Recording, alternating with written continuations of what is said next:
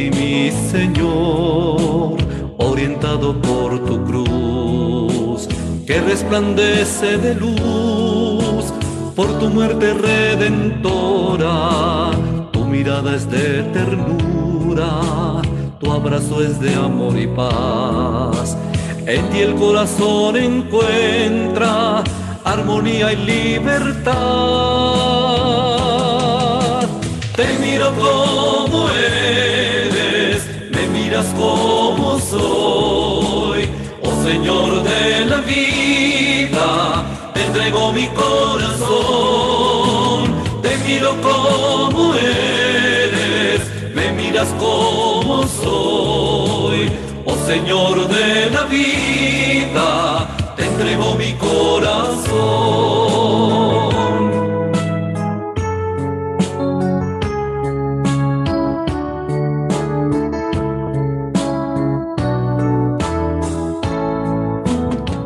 Muy bien, continuamos compartiendo en esta mañana en familia, que ya está con nosotros el padre Orlando Ibarra, rector del templo de San Agustín, también por supuesto fue director de esta casa radial, un saludo a todos los oyentes. Muchas gracias, Daniel. Eh, muchísimas gracias, señorita, por la invitación que me han hecho. Y pues nada, para que hablemos y compartamos sobre Santa Rita de Casa. Hay algo muy curioso, Padre Orlando, empezando a hablar de Santa Rita, y es que estaba leyendo por ahí, eh, pues uno acostumbra a la biografía, a indagar un poco sobre ella, y encontraba cinco estados de vida entonces cinco estados de vida, pero luego no era soltera, casada, viuda, religiosa. Y entonces me puse a leer cuando encontré doncella. Sí. Interesante, ¿no? Pues me pareció curioso porque ante cuatro, cinco. ¿Cómo es esto de la vida de Santa Rita, Padre Orlando?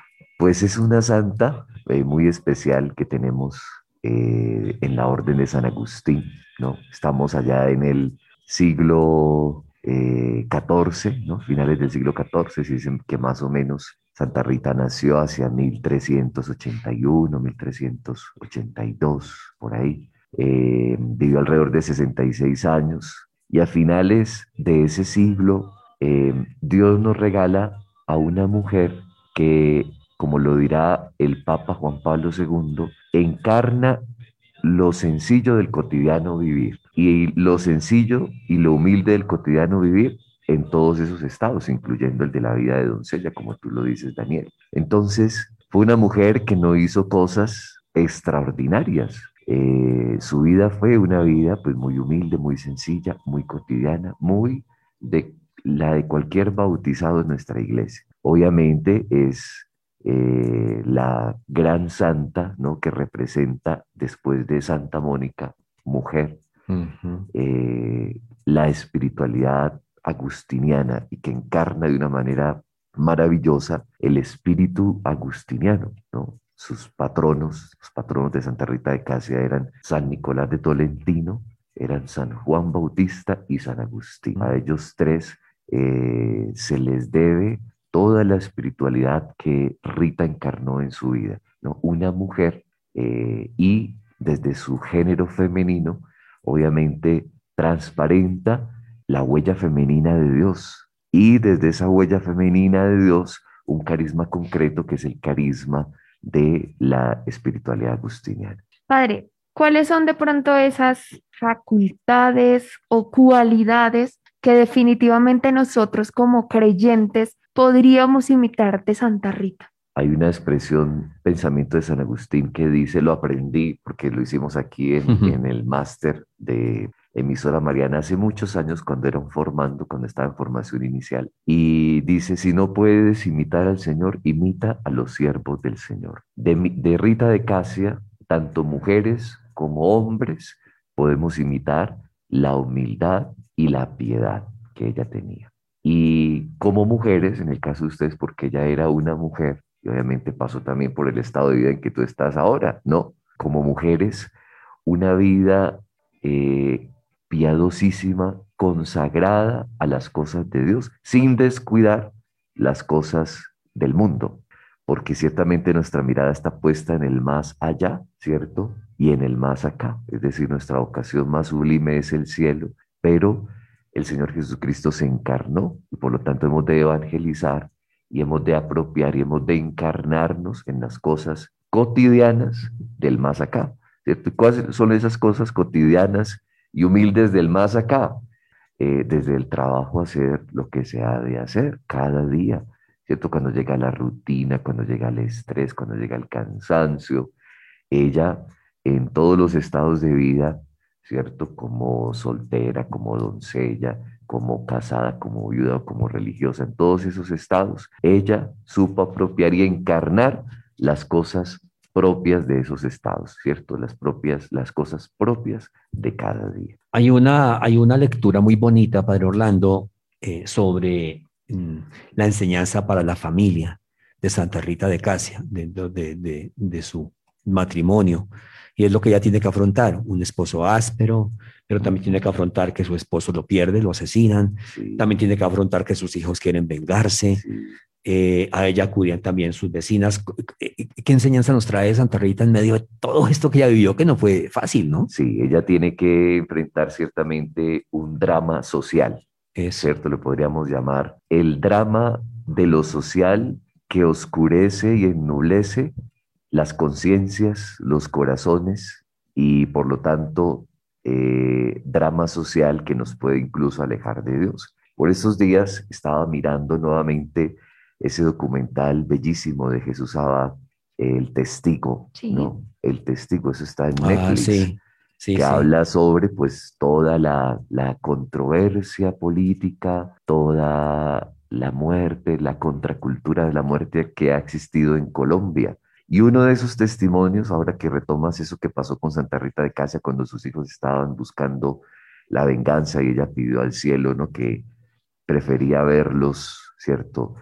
Eh, encontrándose con Dios a través de la muerte antes de que tomaran venganza. Y recordaba una escena especialísima de una de esas desmovilizadas, una desmovilizada a la que le habían matado sus papás y a su hermanito cuando ella tenía cinco años, mm. no se me va el nombre. Y eh, Jesús Abad, este fotógrafo eh, excepcional, carismático, va hasta ese lugar donde ella está desmovilizada hace unos cuantos años, cuando se estaba en todo el proceso de paz, y habla con ella, ¿no? Y esta niña ha guardado, esta, esta señora ya porque ya tiene un hijo, guarda ese recorte de la revista donde había aparecido, ¿no? Eh, testimoniado eh, lo que había sucedido con sus papás, mm. ¿cierto? Lo que, ha lo que ha sucedido con sus papás. Y la pregunta clave que él le hace es, eh, ¿usted los perdonaría? Y ella le dice que sí, o sea, que no hay otro camino, el perdón, ¿no? Y esto es muy evangélico, oren por sus enemigos, oren por los que los persiguen. Y esto hizo el Señor allá cuando lo estaban crucificando, ¿no? Padre, perdónalos porque no saben lo que hacen. Y el amor es tan grande, Rita lo supo encarnar, el amor es tan grande que no acepta en su corazón ningún tipo de resentimientos, ningún tipo de odios. Cuando hay resentimiento y cuando hay odios, hay algo que nos falta todavía, ¿cierto? Entonces, en eso Rita es un modelo muy grande. En contexto colombiano, por ejemplo, después de tantos años de violencia, mm. en medio de, de todo este contexto tan terrible, creo que es una santa que nos enseña a perdonar y desde el perdón también a dialogar, porque es lo que nos falta. Hay vandalismo, hay brechas cada vez más grandes entre los poderosos, entre los que tienen el poder y el pueblo. Entonces, creo que ahí, en contexto, Rita tiene una palabra para darnos en Colombia. Padre, hay algo que definitivamente llama la atención cuando hablamos de Santa Rita y es la patrona de. ¿Por qué hablamos de Santa Rita como la patrona de los casos imposibles? Tal vez es lo que casi muchas personas conocen y lo único, no es lo único que sabemos de Santa Rita, pero sí es como lo más popular.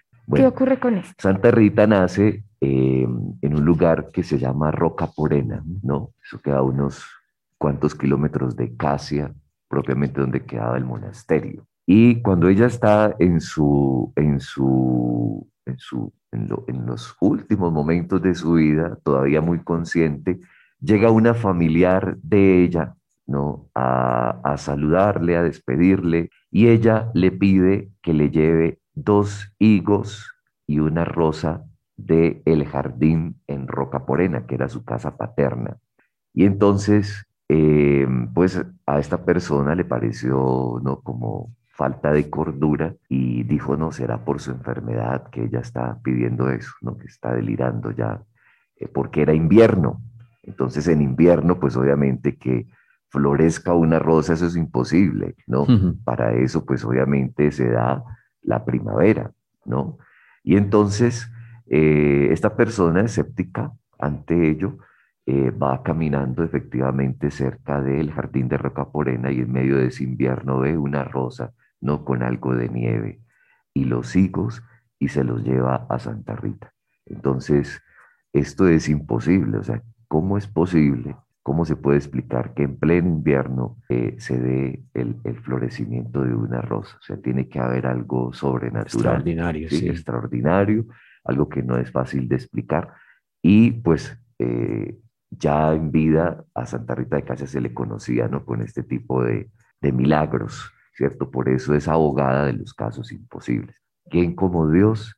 Nadie, como, Dios. ¿Quiénes son los santos? Son los siervos de Dios. Entonces son los portavoces de Dios, ¿cierto? Son la voz de Dios desde sus silencios, desde su actuar, desde sus carismas, ¿cierto? Y en este caso, pues Santa Rita de Casia es una sierva de Dios, por lo tanto, lleva y predica al mismo Dios, ¿cierto? Por el bautismo nosotros somos sacerdotes, profetas y reyes entonces somos también otro Cristo en la tierra y cada uno tiene esa, esa responsabilidad de transparentar, de ser reflejo de Cristo ya aquí en la tierra. Por lo tanto, es una potestad y una responsabilidad muy grande la que tenemos. Para Orlando, eh, también se hace una lectura de, de abogada de los imposibles desde el milagro que ocurre cuando ella queda viuda, cuando ella sueña otra vez con, con lo que había pensado en su niñez, en su juventud, de hacerse mujer consagrada, mujer religiosa, por las condiciones de ser viuda, por, tú sabes, los hijos, aunque después murieron, pero por todo eso, era casi que imposible que la aceptaran en un convento. Y entonces uno lee esa historia extraordinaria de cómo es llevada al convento por Agustín, eh, Nicolás y Juan. Eh, y, esa es otra parte que también se lee como, como, como forma de, mirar que ella es abogada de imposibles porque Dios hizo en ella lo imposible, que era que llegara al convento de esa forma. Así es, Daniel. Eh, efectivamente no encontramos relatos que para algunos pueden pueden ser de sospecha. ¿no? Por ejemplo, hay algo muy bonito también en la vida de Santa Rita. Cuentan el milagro de las abejitas, por ejemplo, que cuando ella era una bebita, eh, estando dormidita con su boca abierta, cinco abejitas entraban y depositaban en su boquita miel, ¿cierto? Pero no la picaban. Entonces, o como, aquel, eh, como aquella leyenda de San Nicolás de Tolentino, leyenda, ¿no? O sea, el, la forma literaria de leyenda eh, hace que nosotros pensemos, por ejemplo, en asuntos también como, como lo que sucedió en el paraíso, que entonces había una serpiente, ¿cierto?, que tentó a Eva, ¿cierto?, y diciéndole, pero, pero mira, deben... Entonces, hay relatos que ciertamente eh, no podemos como malinterpretar, claro, lógico. No podemos ser como, como algo eh, al extremo pietistas. No, la iglesia nos regala una interpretación de todo eso. O sea, nosotros en ningún momento estamos en contra, por ejemplo, de lo que se dice en el Génesis con el relato de la caída, o no estamos en contra con lecturas de piedad, como el hecho de que Santa Rita hubiera sido transportada al monasterio por sus santos intercesores, o que las abejitas no la hubieran eh, picado, o que San Nicolás de Tolentino, por ejemplo, porque como era un hombre tan penitente, eh, le ofrecían carne y no comía, entonces le llevaron alguna vez unas tórtolas y no las quería comer y las sopló y salieron volando. o sea, eh, para el joven de hoy este tipo de relatos ya no dicen nada, claro. ¿sí? Los consideran algo alejados de, de esto que somos, carne y hueso, ¿cierto? Y espíritu también, y alma, ¿cierto? Y, y tenemos la dignidad de ser hijos de Dios. Entonces hay milagros sobrenaturales, ¿cierto? Que no podemos explicar. Hay relatos en donde se busca exaltar la, la, grandeza de un santo y por eso se ha utilizado el género literario de la leyenda. Entonces hay varias leyendas, ¿cierto? Como las, las tórtolas de, de Nicolás de Tolentino o las abejitas de Rita de Casia o eh, esto del que le hubieran transportado al monasterio. Hay un relato que a mí en cambio sí me gusta muchísimo, Daniel, que dice que no la querían recibir en el monasterio porque una de las monjas había sido familiar del esposo de Rita y como Rita no mm. había querido tomar justicia, ¿cierto? Con sus hijos, por eso era que la superiora la rechazaba. Ah, Entonces intentan hacer una lectura ¿no? más, más aterrizada, más real, sin desmeritar obviamente, ¿no? Lo, otro que hace parte de una piedad, de una búsqueda, de una explicación muy sobrenatural de las cosas. No estamos en contra de eso, pero debemos dar otras respuestas en un tiempo en donde se nos pida razón de la fe, ¿cierto? Obviamente sin pasar por el tubo de ensayo del laboratorio, entonces vamos, porque entonces caemos en el mismo juego de vamos a comprobar la fe la virginidad de María científicamente, la resurrección científicamente y la Eucaristía científicamente. Eso es imposible, ¿cierto? Entonces hay cosas imposibles, ¿cierto? Cosas imposibles a la luz de la razón que pueden ser trascendidas, sublimadas y plenificadas desde lo que nos regala la fe, ¿cierto? Entonces así podemos entender que hubo otra serie de acontecimientos históricos que hicieron que Rita de Casia pues pudiera ser religiosa, la voluntad de Dios, no somos nosotros quienes le escogemos a Él, sino Él es Él quien nos elige. ¿sí? Hay algo de lo que a propósito de todos estos temas sobrenaturales que son bellísimos que si no podemos desconocer. Por ejemplo, el estigma de Santa Rita.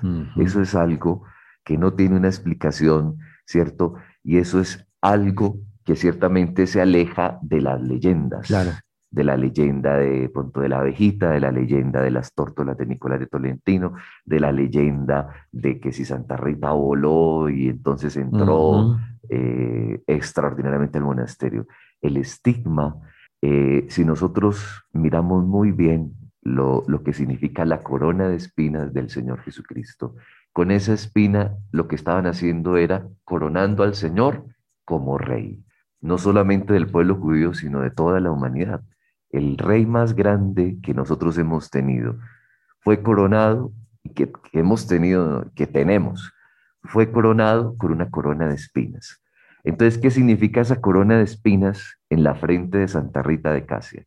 El Señor Jesucristo le participó una de sus más preciosas gemas, joyas, a Rita de Casia, ¿cierto? O sea, la coronó también en su corte, claro. ¿cierto? Y por eso la, la adornó con este, con este estigma que ya en vida le causó a ella mucha tristeza, mucho dolor.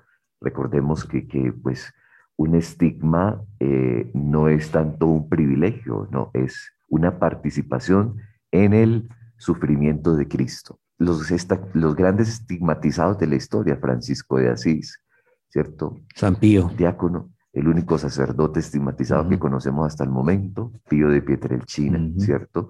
Y Rita de Casia, eh, que recibió una joya de la corona del rey del universo. O sea, no es cualquier cosa lo que recibió, ¿cierto?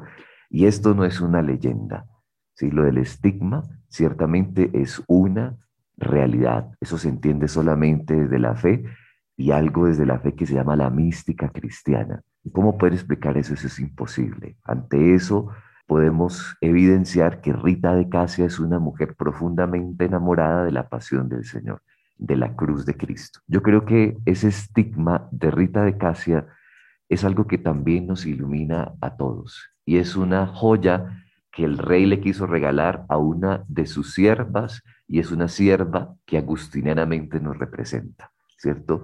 es una sierva que en esa joya recibida, esa espinita de la corona del, rey, de la corona de espinas del rey, es una joya que ciertamente eh, involucra y encarna nuestro dolor.